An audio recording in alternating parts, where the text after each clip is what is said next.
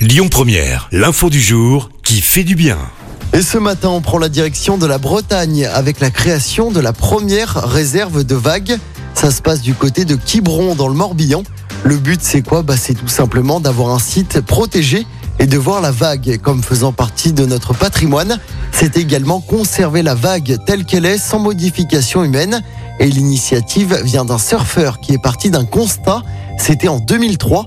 La vague de Muntaka en Espagne avait disparu à cause d'une opération de dragage de sable.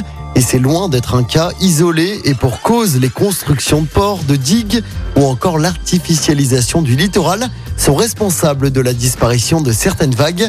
Cette première réserve de vagues devrait s'étendre sur environ 1 km et 500 mètres de large.